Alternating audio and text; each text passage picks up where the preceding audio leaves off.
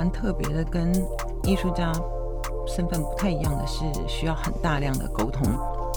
那个跟跟我平常的生活模式可能会有比较大的差异。嗯，是最近讲的话比我过去五年讲的还要多这样。为什么会取名成斗阵？有没有什么一些可以分享的一些趣闻轶事之类的？嗯，它应该就是一个道丁的意思吧。嗯嗯，因为我们从凝聚这个我们的呃世盟的成员，所有艺术视觉艺术工作者，然后扩大到 A 到 C 到产产业界，那我们会希望呃视觉艺术整个生态它是凝聚在一起。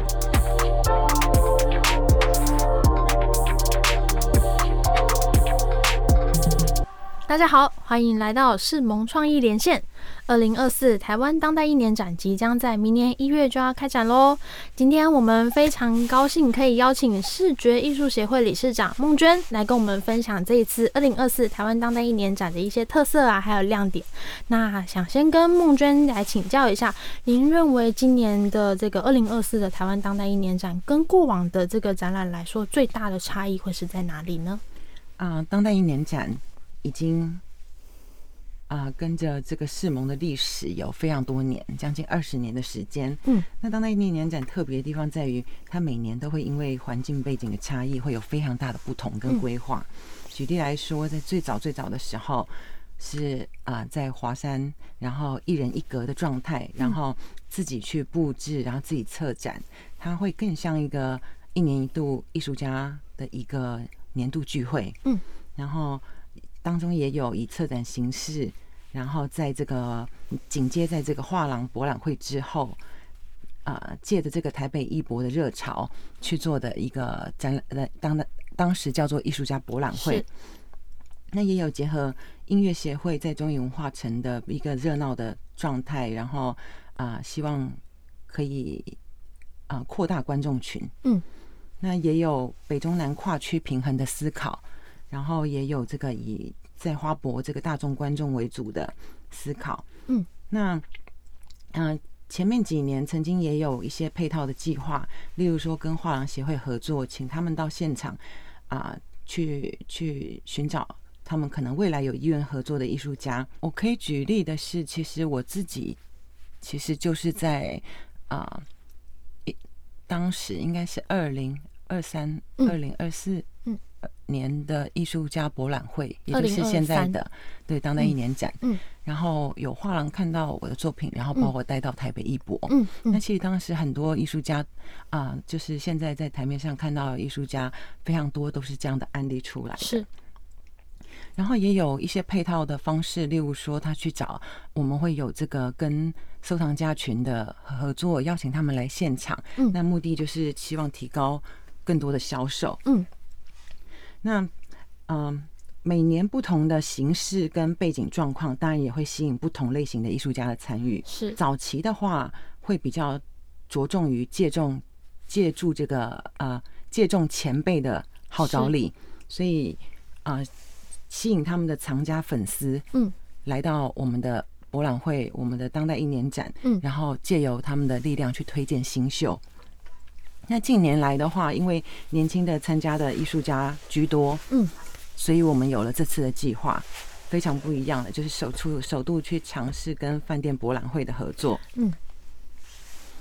那主要的考量的话，一方面因为近年来博览会比较少考虑台湾艺术家的参与，那对画廊来说，我们有啊了解到一些原因，例如说台湾艺术家在职业知识上可能。会显得不够专业，嗯，定价过高，或者是定价过低，嗯，呃，各种状况，然后可能也有不好沟通的问题。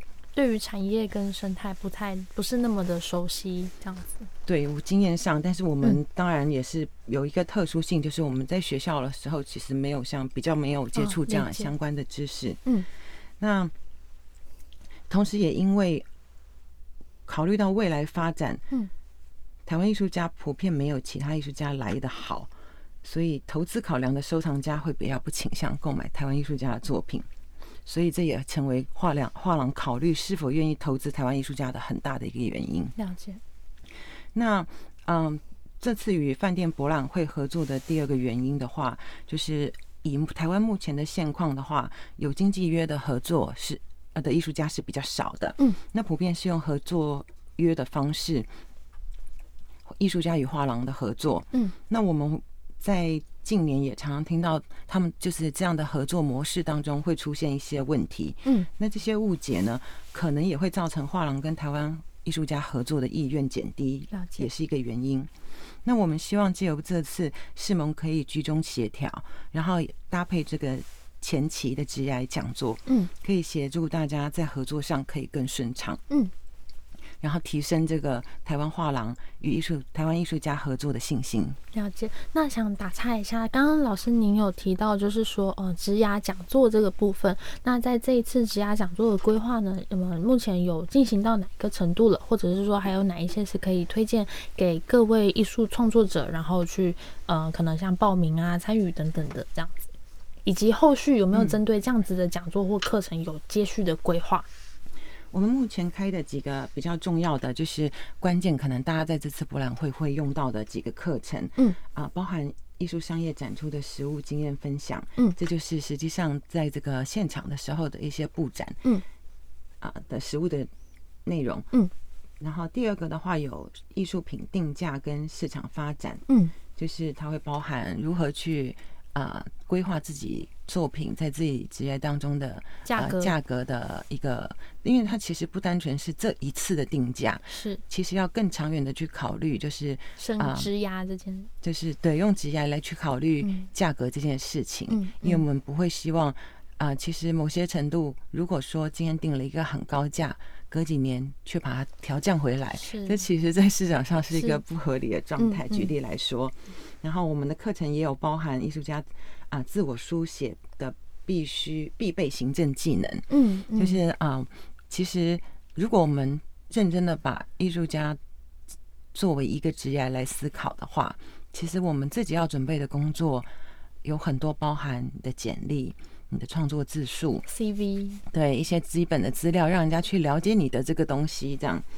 然后可能有自己的网站之类的考量。嗯，嗯。然后我们这次还有增加的就是，呃，商业合作常见的法律常识，嗯了解，就是进一步的了解相关的法律问题，这可能是呃呃视觉艺术圈比较忽视的一个部分。但是相当重要的一个部分，是就是是。很多可以避免的争议，希望可以提就是呃在在基础知识上有一定程度的了解，嗯嗯。可以在沟通上更顺利。这样了解，哎，老师，我刚刚我想要回到您刚刚有上面两个提到的那个呃网站建制，就是艺术家自己的网站然后艺术家自己 CV 书写，我相信很多年轻的艺术家或者是素人艺术家，他们都会蛮好奇的。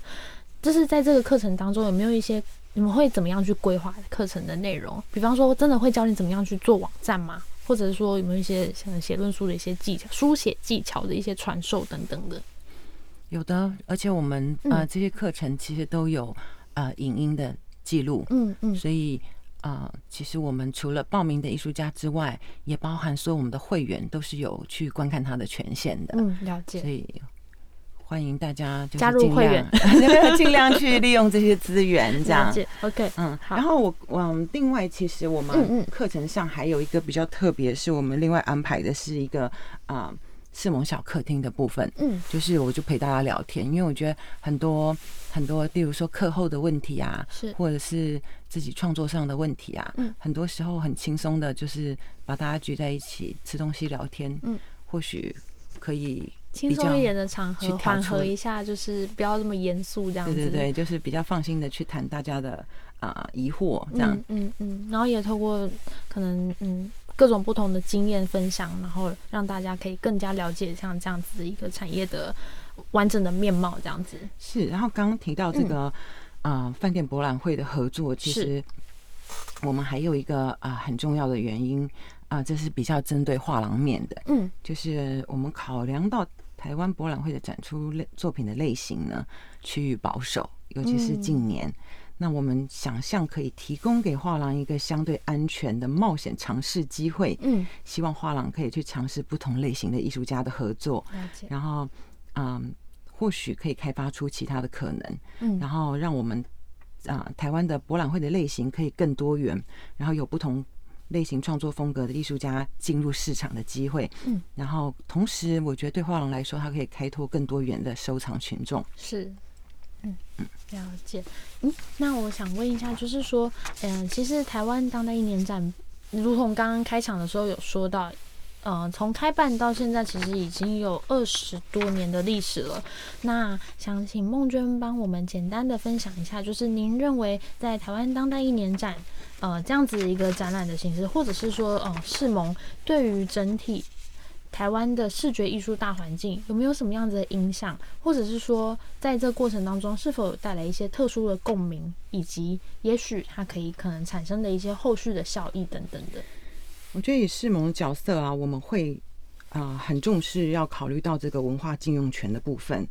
那文化禁用权其实指的就是文化生活也属于人民的基基本权利这个部分。嗯，那嗯，以文化禁用权来说，会提到国家有义务积极的确保人民文化禁用的权利，嗯，不会因为身份、年龄、性别、地域、族群。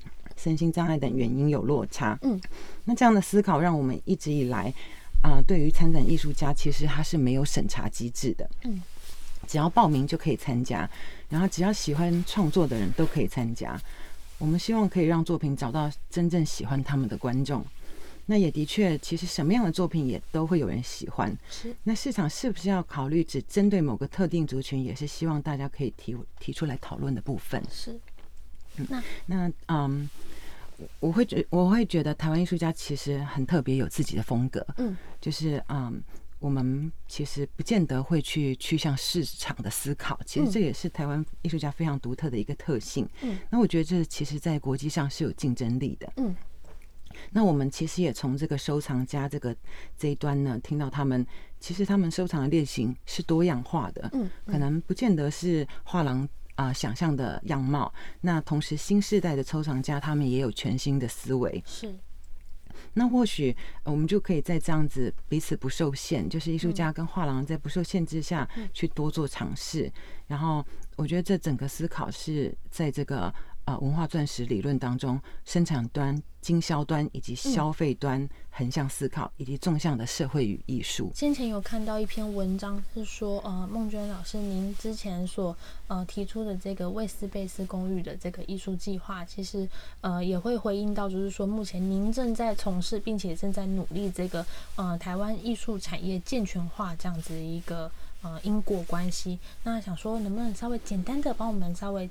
嗯，讲一下您整个心路历程这样子。嗯嗯，这部分很有趣，就是嗯，我觉得其实可以追溯到大概二十年前，然后我曾经在世盟担任秘书长这个工作。嗯，那嗯，再跳到这个啊，我做这个威斯贝斯计划，这是一个美国的艺术家社会公寓，嗯，也就是。啊，私人企业的基金结合政府资金，去开创了一个有大约四百个空间的，提供给艺术家的一个啊，用非常低的租金，然后可以住到过世的一个艺术社会住宅。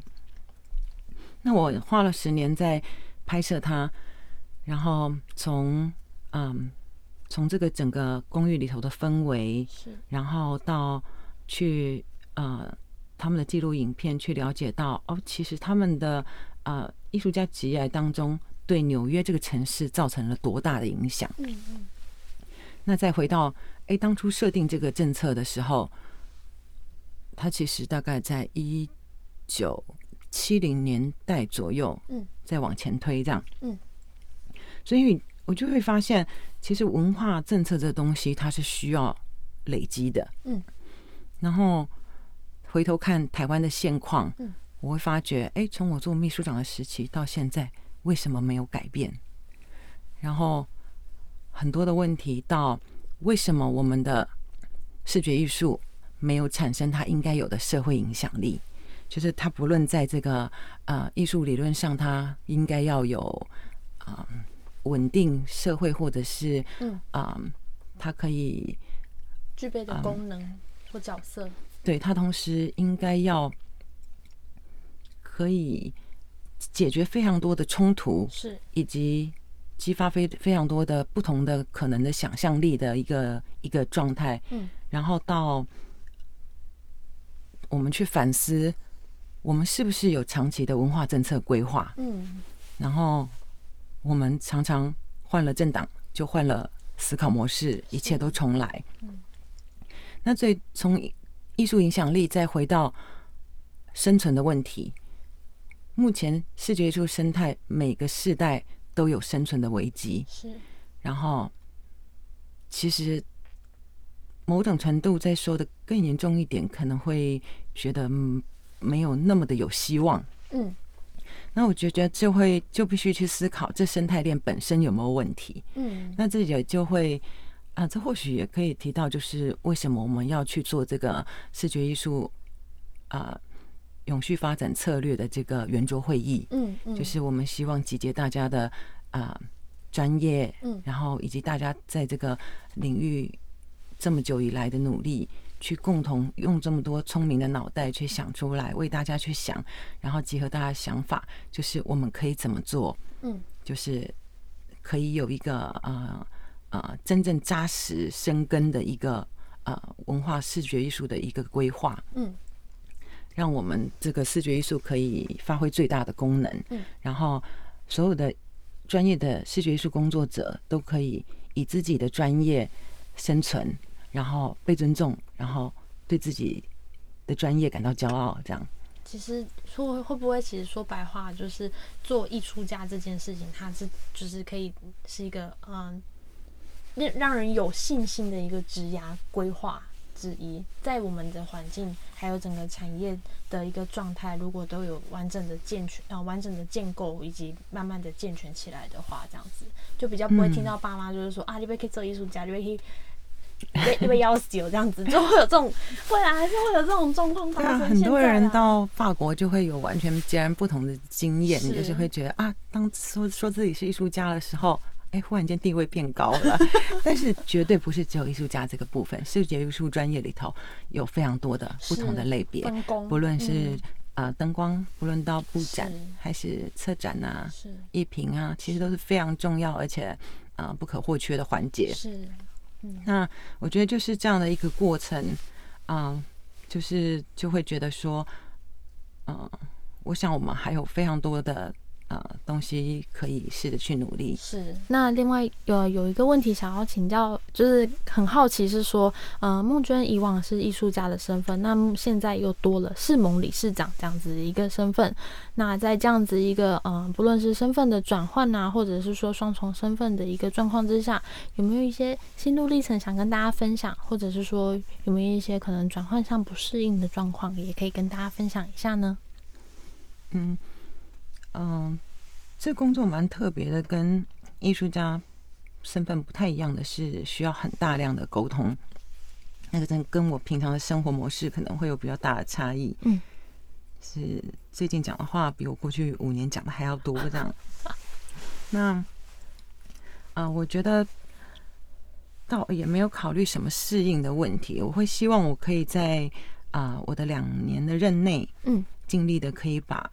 该做的事情做好，嗯，那呃，因为这工作也并没有连任制，所以说也不用太担心，嗯，那会顾虑到的可能就是，嗯，当然我一样会顾虑到说，就是嗯，这个理事长的身份会不会超过我作为艺术家的这个身份？主要真的是因为我觉得女性艺术家在。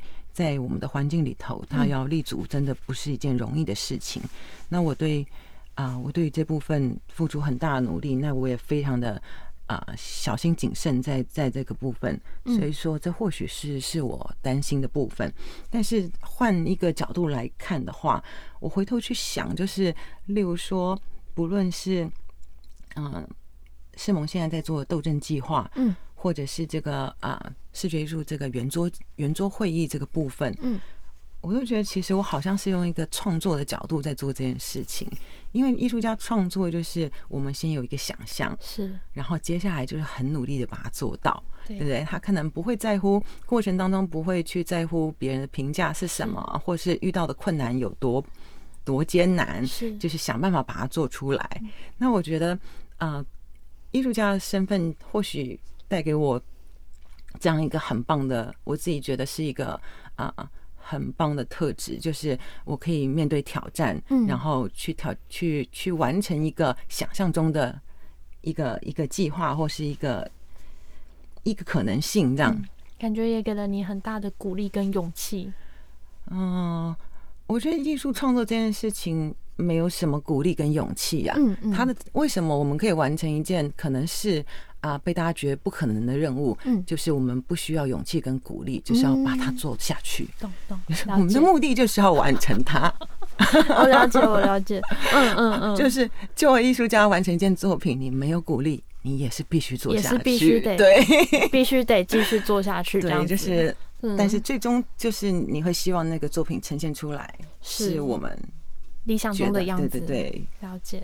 嗯，好，那呃，这一次。就是世盟跟 Our Future 艺术未来所共同举办的这个展会斗阵，那想说这个计划呢，就是为什么会取名成斗阵呢？有没有什么一些可以分享的一些趣闻轶事之类的？嗯，它应该就是一个到顶的意思吧。嗯嗯，因为我们从凝聚这个我们的啊世盟的成员，所有艺术视觉艺术工作者，然后扩大到 A 到再到产产业界，那我们会希望。呃，视觉艺术整个生态它是凝聚在一起的。嗯嗯，了解。好，那刚刚所提到的斗阵这一个台湾当代一年展跟艺术未来合办的这一个展会呢，会在明年，也就是二零二四年的一月五日到一月七日，在君悦酒店来开展。那非常欢迎大家可以。马上开启打打开你的手机去追踪世盟的 Facebook 粉丝专业，可以开始来抢先目睹这一次展出的精彩作品了。这样子，真的，我们这次展出一定跟大家想象中的饭店博览会会。非常非常的不一样啊！我想要啊提醒一下我们的参展艺术家，就是尽量到现场为观观众们介绍自己的作品。嗯，因为作品常常是艺术家发声的方法，跟观众对话的方法。嗯，那我们可以把这次的机缘呢，作为试着练习介绍作品自己作品的一个一个场域。嗯，啊，博览会会会遇到的观众跟学术性的展览是有差异的。那观众会更希望近距离的跟艺术家对话。那他啊，博览会的参观族群也比较多样化，可以在这里听到不同的声音。那或许过程中，艺术家可以从不同的角度再一次的整理自己的创作脉络。很多时候啊，这样的机会会让自己更有自信。嗯，我们会希望可以找出问题，面对问题，找到方法，尝试去解决它。每一个时代都有必须面对的议题。那我们期待可以有更开放的想象跟沟通。啊，毕竟艺术是一个充满创造力与想象力的产业，应该是要很好玩的。好，那今天真的非常谢谢孟娟理事长跟我们分享这么精彩的内容。我们的这个台湾当代一年二零二四台湾当代一年展跟 Art Future 所举办的这个斗阵这个展会，会在明年的一月五号到一月七号君悦酒店来开展。那非常欢迎大家去追踪世盟的 Facebook 粉丝专业，抢先目睹我们这一次展出的精彩作品。那谢谢孟君理事长，然后也谢谢各位听众，我们下次见。